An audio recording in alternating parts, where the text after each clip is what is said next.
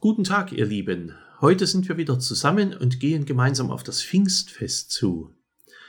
Von den Festen, die es im Kirchenjahr gibt, ist Pfingsten zusammen mit Ostern und Weihnachten herausragend.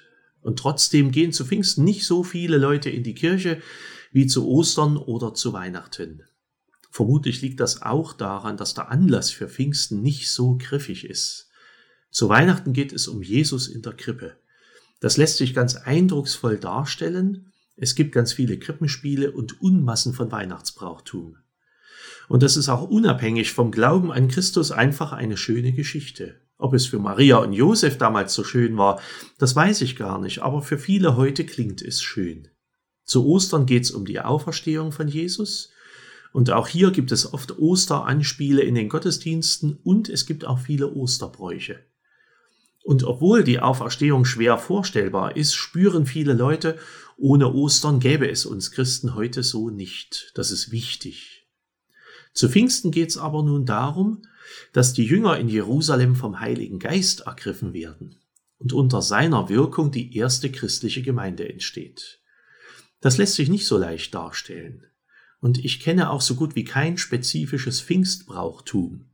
Oder gibt es irgendwo eine Pfingstbergparade, ein Pfingstreiten, geschnitzte oder gedrechselte Pfingstgeschichten oder Pfingsteier oder einen Heiliggeiststollen? Pfingsten wird manchmal der Geburtstag der Kirche genannt.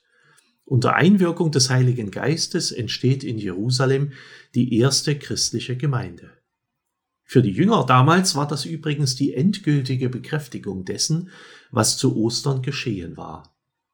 Nachdem nämlich Jesus auferstanden, erschienen und dann in den Himmel aufgefahren war, also entrückt zu seinem himmlischen Vater, da gab es für die Jünger noch mal eine kurze Zeit des Wartens, Hoffens und Bangens. Was kommt jetzt, wo Jesus also doch weg ist?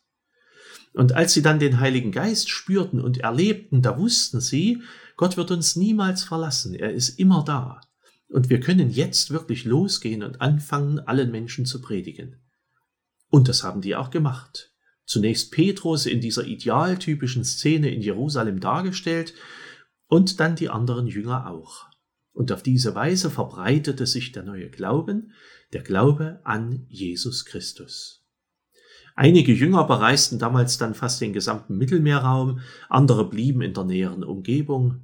Überall fanden sich Gruppen von Leuten, die an Jesus glaubten. Einer der Jünger soll sogar nach Indien gereist sein, um dort zu predigen. Und tatsächlich schon im zweiten Jahrhundert gab es in Indien Christen, viel früher als bei uns. Und im Grunde hat sich an dieser Verbreitung des Glaubens an Jesus nichts geändert. Bis heute geht das so. Heute, wo ich diese Podcast-Folge spreche, ist Dienstag. Ich bin gespannt, wie dieses Jahr Pfingsten bei uns wird. Es kommt ja noch. Denn für unsere Gemeinden und unser Land ist es ein sehr besonderes Pfingsten. Nach einer kurzen Zeit des völligen Herunterfahrens des öffentlichen Lebens und auch des Gemeindelebens geht nun manches wieder. Aber es ist zurzeit nicht einfach so wie vorher. Es hat sich ein bisschen was verändert. Die Kirche ist deutlich stärker in den Medien und im Netz vertreten, im Internet. Auch wir hatten das hier. Sonntagsgottesdienste im TV und im Internet. Dieser Podcast ist auch ein Versuch eines neuen Weges. Manche Kollegen schreiben Blogs, haben eigene YouTube-Kanäle, es gibt Online-Gebetsgemeinschaften und vieles andere mehr.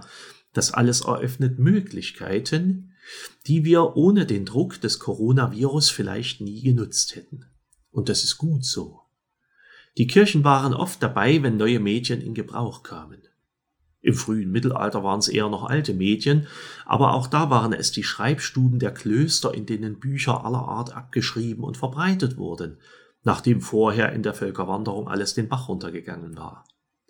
Die Reformation und Martin Luther wären ohne die Erfindung des Buchdrucks nie so ein Ereignis geworden.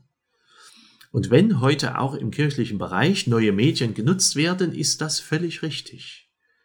Nicht alles freilich geht. Abendmahl geht nicht übers Internet. Ich kann ja nicht die Hostien einscannen und per Mail verschicken. Und das Erlebnis, zusammen im Gottesdienst zu sein, ist auch nicht so leicht kopierbar auf Internetgottesdienste.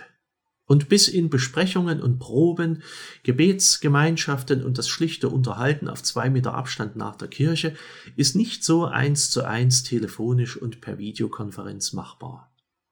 Wieder einmal steht die Kirche und stehen die christlichen Gemeinden auf der ganzen Welt vor neuen Zeiten. Und in diesen Pfingsttagen denke ich über zwei Dinge für unsere Kirche besonders nach. Das eine sind die Chancen der neuen Medien, die wirklich riesig sind. Sie sind unschätzbar wertvoll, vor allem in Zeiten der Trennung. Und es wäre richtig unsinnig, wenn wir uns in unseren Gemeinden nicht auf neue Technik einlassen würden. Das wäre so wichtig, wenn wir das täten. Und das andere ist der Wert der erlebten Gemeinschaft, des Sehens und Hörens und Erlebens von ganz realen Menschen, die durch den Heiligen Geist verbunden sind mit Gott und miteinander. Beides haben wir in den letzten Wochen erlebt. Und wir werden es auch immer weiter in den nächsten Tagen und Jahren erleben. Ob und wie es uns gelingt, beides miteinander zu verbinden. Und ich hoffe sehr, dass Gottes Heiliger Geist uns alle dabei auf guten Wegen führt. Ich wünsche euch allen gesegnete Pfingsten. Viele Grüße, euer Pfarrer Schurig.